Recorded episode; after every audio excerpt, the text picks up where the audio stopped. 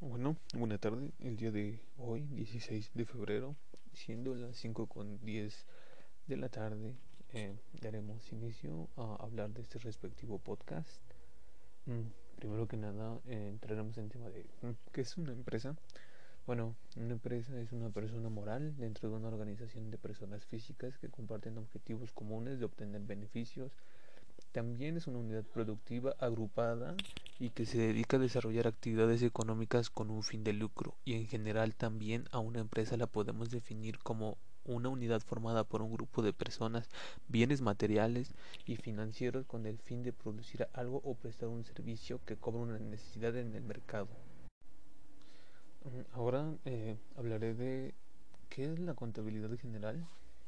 Bueno, la contabilidad la podemos definir como un sistema adaptado para clasificar los hechos económicos que ocurren dentro de una empresa o negocio, de tal manera que se constituyen en el eje central para llevar a cabo los diversos procedimientos que conducirán a la obtención del máximo rendimiento económico implica el constituir una empresa determinada.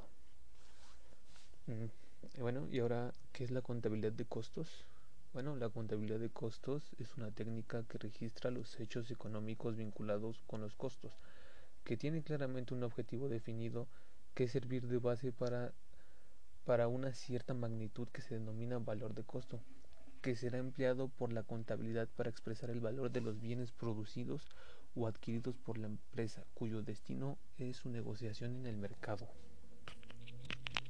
¿Qué es la contabilidad financiera? Bueno, es una subárea de la contabilidad corporativa que tiene el objetivo de registrar el desempeño general de una empresa o negocio. Es una técnica que nos proporciona datos y cifras para la preparación del balance y el estado de resultados.